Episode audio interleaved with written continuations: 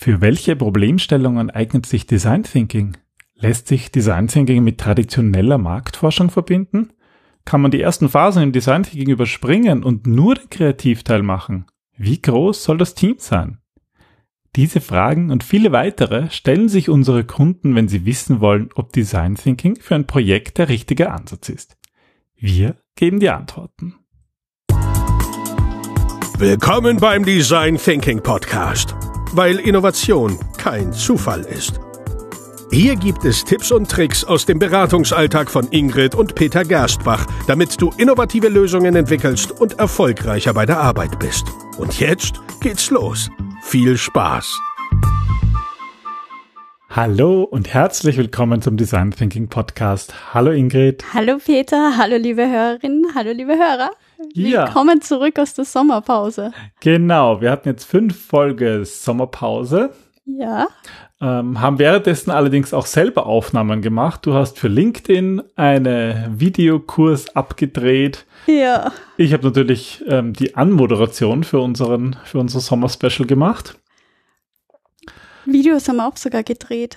Ja, wir waren also aktiv, aber wir freuen uns auch, dass es jetzt wieder mit normalen Podcast-Episoden weitergeht. Und wir haben uns überlegt, ähm, wie wir eigentlich den Podcast, ja, in welche Richtung es eigentlich weitergehen soll. Haben wir natürlich auch die Sommerpause dazu genutzt und ähm, haben uns gedacht, hm, vielleicht ist es ja ganz interessant, auch mal wieder ein paar Themen zu behandeln, die ja, die vielleicht auch Einsteiger in das Thema interessant finden oder die, die es jetzt, äh, die vielleicht schon länger auch im Podcast hören und jetzt einfach wirklich mal auch Design Thinking machen wollen. Und deswegen geht es in dieser Episode um das Thema, ähm, ja, ob ähm, Design Thinking als Methode für euer Projekt, das vielleicht gerade jetzt ansteht, wirklich passt. Und dazu mh, schon mal die erste Frage überhaupt, Ingrid, wofür eignet sich überhaupt Design Thinking? Also was kann man mit Design Thinking eigentlich machen, so auf ganz höchster Flugebene? allerhöchster Flugebene. Ja, wir kriegen oft Anfragen von speziellen Projekten und da ist dann tatsächlich die Frage, ähm, passt da Design Thinking? Und ich finde das sehr lustig, weil manchmal kriegen wir so Anfragen von Leuten, die irgendwie schon urtief im Thema drin sind und manchmal halt welche, die haben irgendwie eine Podcast-Episode gehört und melden sich dann und sagen, ah, das ist genau das, was wir wollen. Oder sie kennen eigentlich nur Design Thinking vom Begriff und, und haben halt die Frage, also es ist ganz normal, dass, dass diese Frage kommt, passt ja. das überhaupt? Ja, also ähm, es kommt auch ganz auf die Frage, passt das für meine Branche? Und prinzipiell ist ja Design Thinking eine, äh, ja, kreative Problemlösungsmethode. Also überall dort, wo ein Problem auftaucht, das mit menschlichen Bedürfnissen zu tun hat oder wo man sagt, der Mensch steht im Mittelpunkt des Nutzen des späteren, eignet sich eigentlich Design Thinking.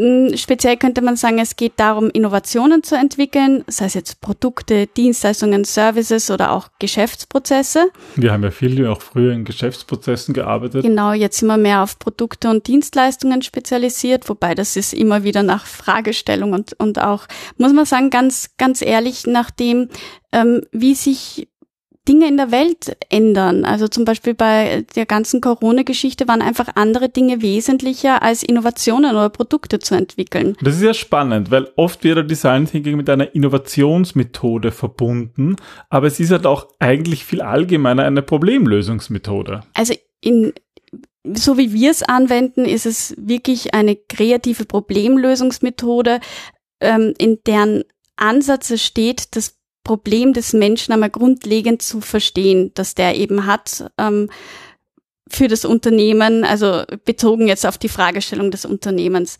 Und das kann eine interne Kommunikationsschwäche sein, das kann irgendwie Teamzusammenstellung sein, das ist so vielfältig. Ähm, das, was es niemals ist, ist, dass es auf Branchen ähm, ausschließlich fixiert ist. Ja, also es geht wirklich bei jeder Branche und das macht es irgendwie auch sehr spannend.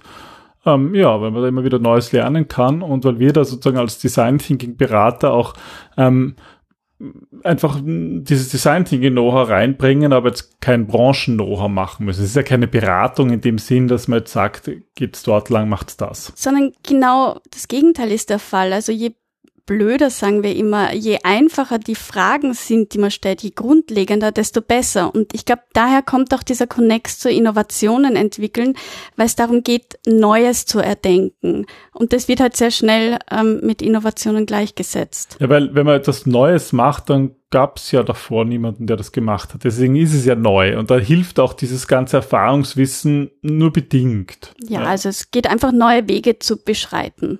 Und wir, wenn wir Design Thinking, von Design Thinking reden, dann haben wir eigentlich auch über die letzten Jahre so unseren eigenen Ansatz entwickelt, der sich vielleicht ein bisschen unterscheidet von Design Thinking, wie es andere äh, Leute machen. Das ist natürlich immer schwer von sich selber zu sagen. Aber du hast es ja auch beschrieben ähm, in deinem in deinem ersten ersten Buch ähm, über die, wo du auch die 4x4 Design Thinking Methode, also sozusagen deinen Ansatz beschreibst. Genau, wobei die 4x4 Design Thinking Methode sich wirklich darum dreht, wie man im Unternehmen Design Thinking als Mindset etablieren kann. Und das, was uns ähm, grundlegend, würde ich jetzt einmal sagen, unterscheidet von anderen Design Thinking Abläufen, ist, dass wir erstens vier Prozessschritte haben und nicht fünf oder sechs oder sieben, sondern ähm, das kommt daher, dass wir ein bisschen praktisch veranlagt sind oder äh, faul, wobei ich finde praktisch veranlagt netter und einfach geschaut haben, es nicht zu verkomplizieren. Und, und vor allem Dinge nicht zu trennen, die oft bei uns in der Praxis zusammengehören, ja. Zusammengehören, ja. Und das ist der wesentlichste Schritt. Für mich persönlich ist der Einfühlenschritt und das ist eben IDEO nennt den Verstehen und Beobachten, wo es darum geht herauszufinden, wie sich Menschen verhalten, wie Menschen reagieren, wie sie in ihrem üblichen normalen Umfeld miteinander interagieren. Und das schaffe ich, indem ich Empathie entwickle und Empathie kann ich am besten dann entwickeln, wenn ich mich auf die ja, Ebene oder auf, auf die selbe Umgebung einstelle, wie auch die Person, für die ich einen Nutzen entwickeln möchte.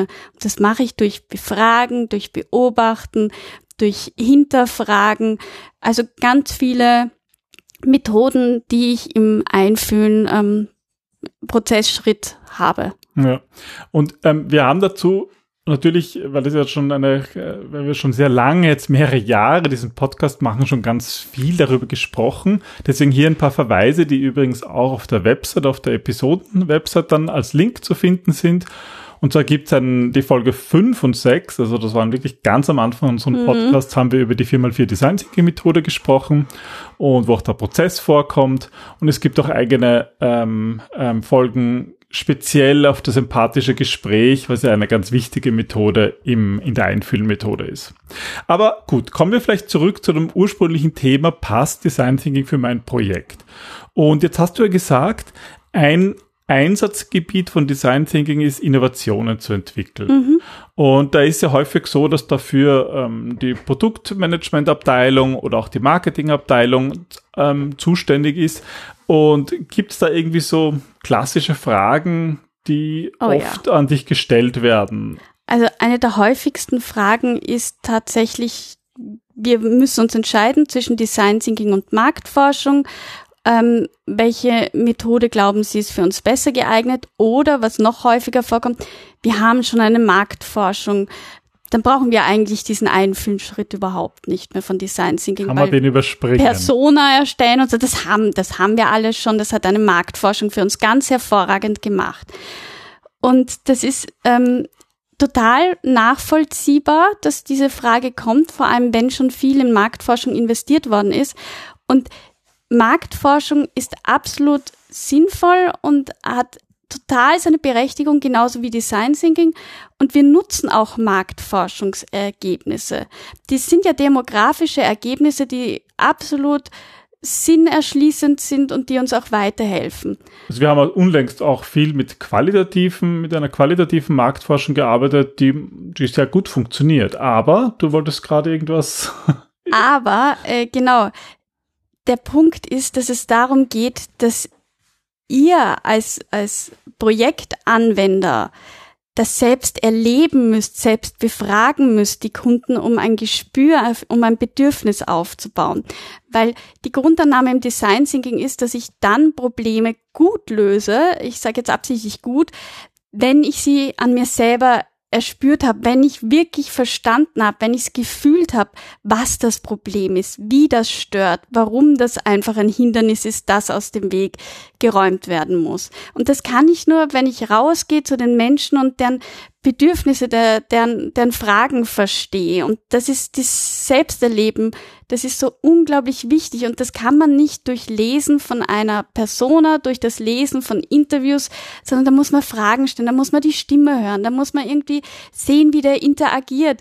Das sind diese Dinge, die, die kann euch niemand abnehmen. Und eine Marktforschung ist halt auch abgeschlossen. Ja, der, der kriegt, sie wird halt beauftragt, wird hoffentlich gut beauftragt mit einer guten Fragestellung, aber dann passiert sehr viel und dann hat man irgendwie so einen Abschlussbericht, der dann über 100 Seiten geht und das ist halt abgeschlossen und in unserem Design Prozess ist halt ein sehr iterativer Prozess, das heißt, wir führen Forschungen durch und entscheiden uns neu, wählen die Richtung neu und arbeiten weiter. Und deswegen ist es mh, sehr sinnvoll, Design Thinking sehr früh einzusetzen, eben dann, wenn man genau diese Offenheit, wenn man von der noch wirklich mhm. profitieren mm. kann. Mhm. Und wir haben es auch in unserem letzten Newsletter geschrieben ähm, über die Persona, dass das auch total wichtig ist, ähm, die Marktforschungsergebnisse eben einfließen zu lassen, um herauszufinden, wo wir genau die Kunden befragen, aber dass, dass es auch zu so vielen neuen Aha-Erkenntnissen kommt, wenn ihr direkt mit dem Kunden sprecht. Also selbst wenn man weiß, ah, ich bin ja an sich selber der Kunde, ich brauche da niemanden zu befragen. Jo eh, aber ähm, die Welt ist so unglaublich bunt und vielfältig. Und selbst wenn du zwei Menschen fragen würdest, die dieselben Erlebnisse haben, würdest du trotzdem zwei unterschiedliche Sichtweisen bekommen. Und beide haben etwas für sich und du würdest wirklich was versäumen, wenn du dich nur auf eine verlässt. Und das ist das Spannende daran. Mm. Ja, diese, das ist diese, auch, warum wir Design Thinking so lieben. Ja, die, diese unglaubliche Vielfalt an, an Gedanken, mm. die man bekommt. Also das ist das Thema, ähm, wo es eigentlich um den ersten, um den ersten Prozessschritt des Einfühlen geht. Aber es gibt ähm, wahrscheinlich noch eine, eine zweite häufige Frage, an die ich gerade denke, die auch, die eigentlich auch mit den Phasen zu tun hat und auch mit einem kleinen Missverständnis ist, oder? ich, ich glaube, ich weiß, was du meinst, wobei ich vorschicken muss, die ist seltener geworden. Ich glaube, weil die Leute uns schon besser einschätzen können. Worum geht's? Da geht's darum, also das ist, ich liebe diese Anrufe, ähm, wenn ich telefoniere. Frau Gersbach, ich, ich verstehe schon das Einführen, das ist wichtig und so, aber eigentlich ähm, brauchen wir sie nur für diesen kreativen Teil da hinten. Also sozusagen. Wir wollen jetzt ein Brainstorming machen. Wir wollen jetzt ein Brainstorming machen. Ah, bitte Design Thinking nicht mit Brainstorming verwechseln. Das ist, das ist Brainstorming ist eine Methode. Design Thinking ist ein Mindset. Das ist ein Ansatz. Das ist ein Prozess. Das ist, ähm, das ist so viel mehr als nur eine einzelne ja. Kreativitätstechnik. Und es gibt natürlich auch viele andere Kreativitätstechniken und Brainstorming machen wir sowieso nie, mal abgesehen davon. Ja. Ähm, und, aber warum ist das so wichtig? Weil, weil das ja was mit uns macht, das Einfühlen. Und das macht ja. uns ja in Wahrheit sogar kreativer. Na, es macht uns einfach offener, es macht uns neugierig und wir verstehen das Problem endlich in seiner Tiefe und wollen es lösen mit allen Mitteln. Und deswegen holen wir uns da auch manchmal ganz andere Leute in diese Kreativsessions hinzu, um das Ganze noch einmal aufzubreiten und noch mehr Perspektiven reinzuholen. Aber wir zünden die Leute in den vorherigen Phasen an und deswegen kann man die nicht einfach loslassen. Ja, und wenn man das Bedürfnis verstanden hat, dann ist man eigentlich kreativ und auch viel zielgerichteter. Ja, und dann ist da, so ergibt dann der ganze Prozess irgendwie auch wirklich einen Sinn. Wir machen tatsächlich auch manchmal nur einzelne Phasen. Also ähm, das ist sogar relativ häufig, dass wir jetzt nur für die Moderation von Feedback-Sessions ähm, und so weiter engagiert werden. Das ist auch sinnvoll eine einzelne Phase, aber dann muss man es auch als einzelne Phase und als abgeschlossenen Prozess sehen und sollte es ähm, rein für meinen Seelenfrieden nicht Design Thinking nennen. Genau, ja. Aber äh, der Ansatz, ähm, wie man Design Thinking angeht, unterscheidet sich natürlich auch stark davon, was natürlich eigentlich das Ziel ist. Jetzt haben wir eher über darüber gesprochen, wie man Innovationen entwickelt. Ähm, aber du hast ja vorhin auch gesagt, Design Thinking ist auch eine Problemlösungsmethode. Wenn man zum Beispiel innerhalb eines Unternehmens, innerhalb einer Organisation irgendwelche Dinge, interne Probleme angehen möchte, die verbessern möchte. Ja, also wir machen jetzt Design Thinking seit 2010 und ich glaube, es gibt noch keine Branche und ich würde fast mich hinauslehnen und sagen, noch kein Problem, mit dem wir es noch nicht zu tun hatten, weil einfach so viel, es ist so eine vielseitige Methode und überall dort, wo Probleme komplexer Natur sind, wo der Mensch irgendwie mitmischt, ist Design Thinking ein guter Ansatz. Und das macht das Feld jetzt sehr breit. Also wir sprechen von Geschäftsprozessen, wir sprechen von Kommunikationsproblemen, die ungefähr überall sind, wo Menschen sind. Ja. Wir sprechen von Employer Branding.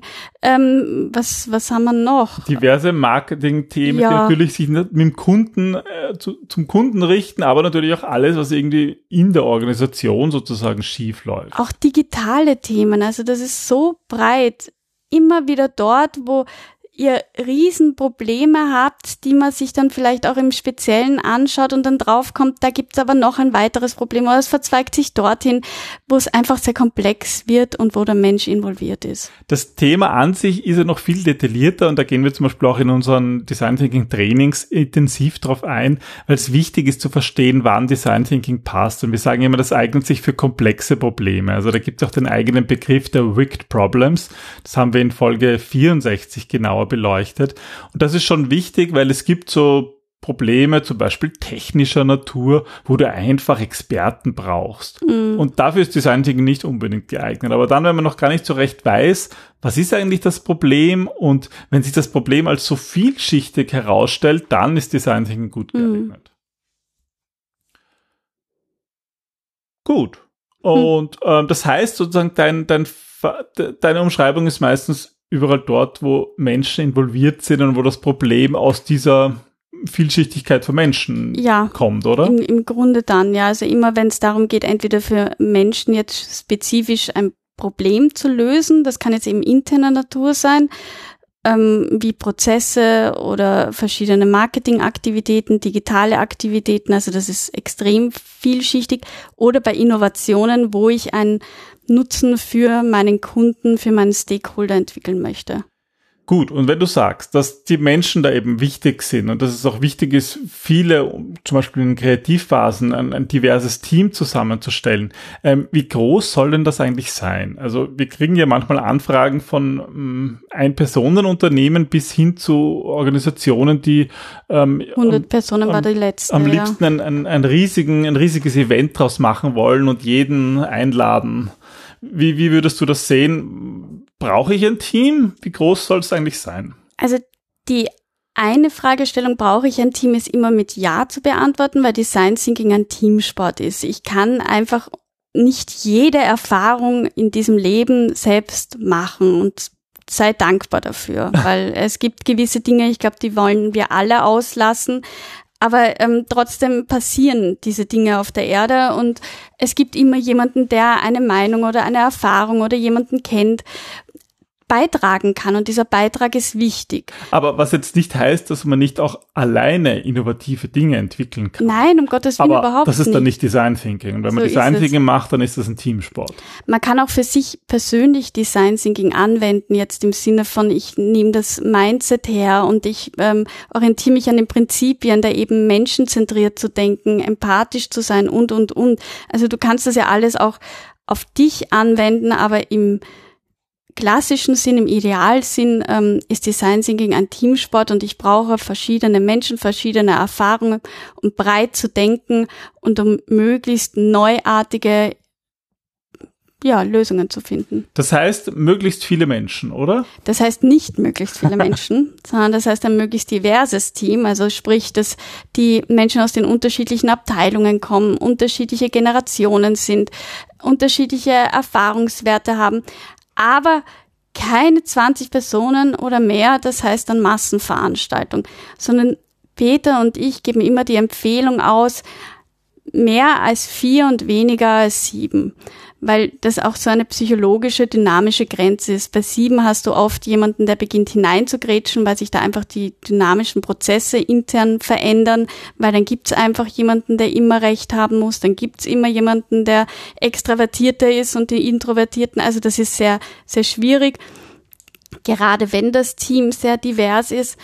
Aber darunter wird es dann auch schwierig, wenn wir drei Personen oder zwei Personen haben, weil dann einfach diese Breite fehlt, fehlt dieses diese Dynamik auch. Ja. ja. Also so sieben, sieben und weniger ist so eine gute, guter Daumen. Ähm, aber es kommt auch immer aufs Problem und aufs Unternehmen an. Ja, man kann natürlich auch Subteams bilden, aber das, ist, das sind dann vielleicht schon ein bisschen fortgeschrittener Themen. Ähm, Gibt es noch irgendeinen Punkt, der du sagst, wo du sagst, das ist wichtig, damit Design Thinking funktioniert, damit Design Thinking wirklich für ein Projekt passt. Wir hatten ja jetzt so Themen wie ähm, zu welchen Themen, also Innovationen entwickeln und interne Verbesserungen. Wir haben jetzt über das Team gesprochen. Gibt sonst noch irgendwas, wo du sagst, das ist wirklich wichtig?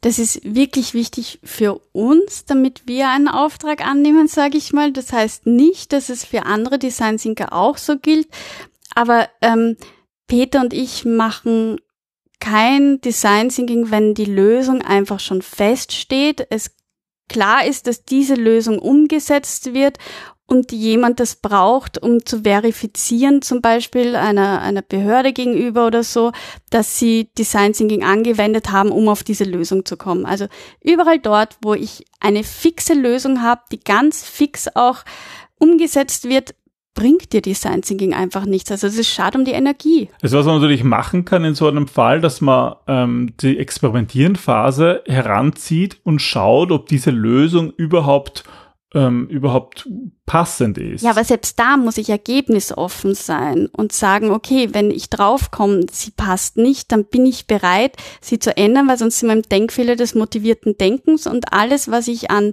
Beweisen dagegen finde, werde ich so in meinem Denken umdrehen, dass es dann doch wieder passt. Also ja. es nützt nichts. Und das haben wir, deswegen glaube ich, hast du es auch angesprochen, oft erlebt mit so Förderanträgen. Da oh, gibt es ja. bereits irgendwie eine Idee und wenn das dann alles schon eingetütet ist irgendwo und es gibt eh keinen Dann Rück arbeitest du ja auch ganz anders. Dann, dann braucht man auch nicht mehr Design Thinking machen. Ja, das bringt dann einfach nichts. Das heißt, je früher, desto besser. Das wäre so eine Grundregel, oder? Ja, na, wir haben auch ein Element im Firma für Design Thinking ergebnisoffener Auftrag genannt. Und das heißt, er ist ergebnisoffen, weil sonst hätte ich ihn geschlossen genannt oder fixer Auftrag oder Lösung schon klar oder äh, es ist irgendwie sinnlos, oder? Ja, ja. Das, das mag jetzt alles ein bisschen kompliziert klingen. Und Aha. das ist vielleicht auch das, was halt bei Design Thinking manchmal so Missverständnis entsteht. Es ist einerseits ein sehr einfacher Prozess, aber natürlich, wenn man sich viel damit beschäftigt, kommt man auf so Feinheiten drauf. Aber deswegen wollen wir euch alle natürlich auch ein, einladen und bitten, wenn ihr euch unsicher seid, ob jetzt Design Thinking für euer Projekt passt, dann meldet euch bitte bei uns. Fragt einfach nach. Es gibt so viele Möglichkeiten und wir, wie gesagt, seit 2010 machen wir nichts anderes als Design Thinking. Wir haben schon Sachen gesehen und also es ist wirklich unglaublich viel möglich. Und auch hier gilt, nutzt Erfahrungswissen von anderen. Wie haben andere das gemacht oder welche Lösungswege gibt's noch? Die Welt ist so unglaublich bunt, so unglaublich vielfältig und Menschen helfen gerne, wenn ihr sie fragt.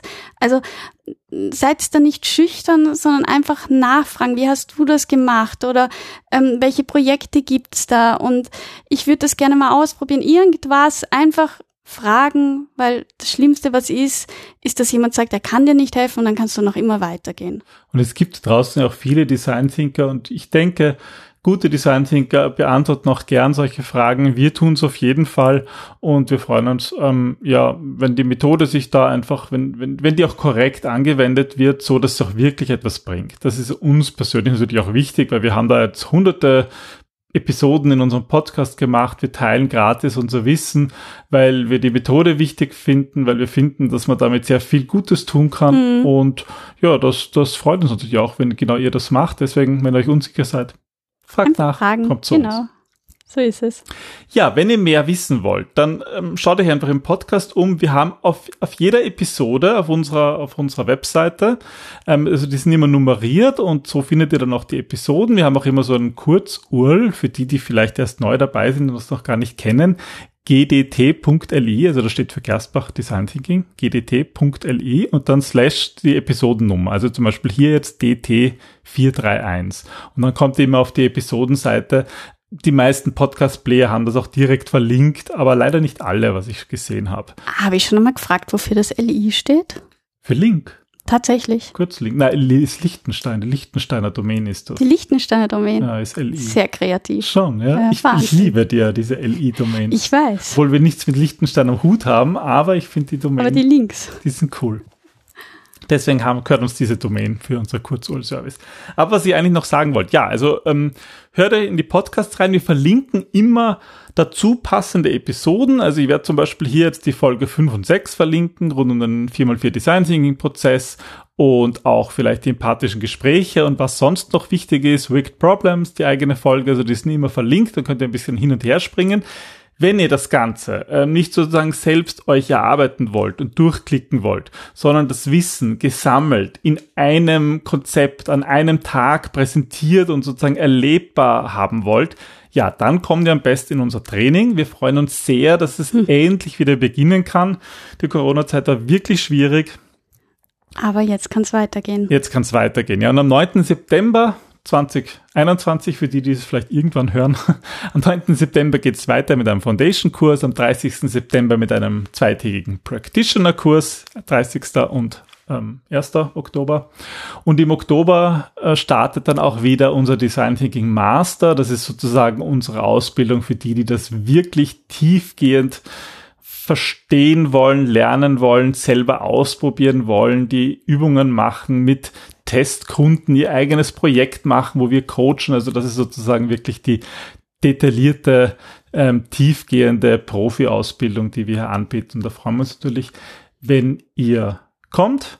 Ähm, alle Informationen werden wir auch verlinken, sind natürlich auf unserer Website gerstbach.at zu finden. Ja, das war die erste von wahrscheinlich mehreren Folgen, die wieder ein bisschen mehr in Richtung Basics gehen. Aber nachdem wir den Podcast ja vor Jahren begonnen haben, haben wir natürlich auch weiter gelernt und geben dieses Wissen wieder weiter wie gehabt. Neu, hoffentlich. Neu und verbessert und iterativ ähm, ausprobiert, getestet und gelernt. Genau. Vielen Dank fürs Dabeisein. Vielen Dank, dass ihr ähm, die Sommerfolgen gehört habt und dass ihr auch jetzt noch dabei seid. Ähm, ja, danke fürs Zuhören. Und dabei sein. Bis zum nächsten Mal. Viel Spaß und tschüss. Tschüss.